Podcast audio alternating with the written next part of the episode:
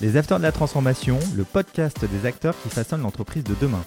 Un nouveau rendez-vous qui donne la parole aux dirigeants, présenté par Fanny Bourdin, une production Adéquancy. Bonjour à vous. Cette semaine, nous avons l'honneur d'être avec Jacques Fougerousse. Bonjour Jacques. Bonjour Fanny. Nous allons échanger autour de l'évolution de la supply chain, donc la chaîne d'approvisionnement. Déjà, est-ce que vous pouvez nous expliquer de quoi il s'agit clairement? Alors, parce que c'est. c'est- une très bonne question. C'est une très bonne question. Si, si vous vous amusez, euh, et on peut le faire quand on donne des cours, vous demandez à l'ensemble des, des participants qu'est-ce que supply chain évoque pour vous. Et vous notez sur le tableau et, et vous allez voir que vous allez avoir des, des centaines de mots différents, tel- tellement c'est vaste et, et- et complexe. Donc c'est très difficile de, de donner une vraie définition qui, qui couvre tout. On va quand même essayer parce que euh, sinon, une fois qu'on a dit ça, on a, on a dit, on a dit beaucoup de choses et, rien. Alors, je vais prendre un exemple. Vous faites vos courses régulièrement, vous devez vous être dans votre supermarché, et vous trouvez naturel de voir les produits dont vous avez besoin qui sont dans le rayon. Et quand ils n'y sont pas, vous dites c'est pas normal. Bon, c'est pas normal, mais qu'est-ce qu'il a fallu faire pour les, pour les amener? Bah, D'abord, éventuellement, il a, il a fallu les produire euh, dans une usine ou dans un champ. Ensuite, il a fallu euh, les emballer, et puis il a fallu les stocker, et puis il a fallu les distribuer, mais au, au bon supermarché, celui où vous allez, et, et avec les bonnes quantités. Donc en fait, tout ça euh, qui fait qu'à un moment donné, on est capable de donner le produit au consommateur au moment où il en a besoin. C'est ce qu'on peut appeler globalement euh, la Quel est le poids de la supply chain dans le secteur de la distribution et dans le secteur industriel? Alors, là aussi, il n'y a pas de réponse. Il n'y a pas de réponse précise. absolue. Ça va évidemment dépendre de, de la part du produit, enfin de, de- de la valeur du produit, Bien de, sûr. de- de la valeur ajoutée. Donc, ça, ça va être dans certains cas et au mieux, mais de l'ordre de quelques pourcents. Mais on peut monter jusqu'à 20-25% euh, en- du, du- du chiffre d'affaires. Donc, ça peut être conséquent, en tout cas. Je rappelle que c'est la chaîne d'approvisionnement. hein. C'est pour, pour nos auditeurs qui ne connaissent Absolument. pas, évidemment. Et quels sont les enjeux qui sont associés à ça, justement? Alors, bah, les enjeux, je crois que je vais reprendre mon exemple. Euh, Vous, arrivez dans votre, vous arrivez dans votre grande surface, vous n'avez pas sûr. le produit que vous attendez. Une fois, deux fois, trois fois. Vous y retournez plus, c'est ça plus, voilà. Eh oui, forcément. euh, voilà, et vous allez ailleurs. Donc l'enjeu, c'est c'est d'abord celui-là, finalement, en supply chain. Il faut se dire que c'est la chaîne d'approvisionnement, Mhm. certes, mais elle part de quoi? Elle part de comment est-ce que je satisfais le besoin du client.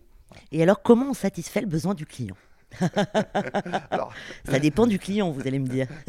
c'est bien, toute la difficulté. qu'il faut partir du client. Donc il faut Eh oui. comprendre ses besoins, ses besoins en termes de, de quantité, de qualité, de, de- de délai. Je vais vous donner un autre exemple. Pour euh, faire en sorte que vous ayez les maillots de bain dans votre, dans votre boutique. C'est bien, mais on est dans le textile, donc les tendances se dessinent deux ans avant. Euh, on approvisionne les tissus un an avant. Et puis, il faut les avoir dans l'ensemble des boutiques au moment où il se met à faire chaud. Mais est-ce qu'il va faire chaud en avril, en juin Euh, Donc voilà, tout, tout, tout ça euh, fait qu'il va falloir coordonner l'ensemble de ces, de ces aléas pour euh, avoir votre produit au moment où vous l'attendez et que le consommateur l'ait au moment où il le veut. Oui, c'est très compliqué, finalement. Alors, compliqué, je ne sais pas. En tout cas, ça fait appel à beaucoup, beaucoup de, de- de- de- de- de points qu'il faut coordonner et gérer. Donc, c'est peut-être la coordination de l'ensemble de ces fonctions qui, qui va être le, le supply chain management. Quelles seront les évolutions de la supply chain dans les dix prochaines années Supply chain support ou supply chain stratégique? Alors là, j'allais vous dire, euh, finalement, euh, dites-moi ce que le consommateur va attendre dans les dix prochaines années et je vous dirai quelles sont les évolutions. Vous n'êtes pas devin. je, ne, suis- je ne suis pas devin. Bon, ceci dit, on peut aussi euh, se dire quelles sont les grandes tendances. Oui. on, on a vu là, pendant la dernière crise Covid, la part du e-commerce a augmenté de 30%. Donc on peut se dire que dans les prochaines années, on va avoir des besoins en distribution à l'unité chez le particulier de, de plus en plus, de plus en plus importants. On voit aussi que d'une manière générale, le- le- le- la durée de vie des produits est de, plus en plus courte. Il y en a de plus en plus de- euh, qui durent moins longtemps. Donc de plus en plus de produits à mettre à livrer euh, le plus rapidement possible et, dans des points de livraison euh, de plus en plus petits. Ça peut être une tendance. Après, une autre crise peut faire qu'elle va s'inverser, mais on ne sait pas. Quel impact a le e-commerce sur la supply chain? Finalement, on a vu la, la naissance d'un nouveau canal de, de distribution, une nouvelle Mhm. forme de distribution. Tout à fait. Au lieu d'aller dans, dans des magasins ou, ou dans de la grande surface, on, on va livrer euh, le particulier ou, ou le drive ou, ou le retrait. Donc l'impact, c'est un- une refonte, une, oui, une reconception des, des modèles et des, et des chemins de distribution avec quelque chose de beaucoup plus fin, puisque c'est un article pour une personne à un endroit donné. Et avec le fait que le, niveau d'attente euh, du consommateur final, il est bien plus important que ce que peut l'être le, distributeur ou le magasin. Un exemple. Si en magasin, vous vous livrez que 9 produits au lieu de 10, il en manque un, c'est pas bien, mais ils arrivent à vivre.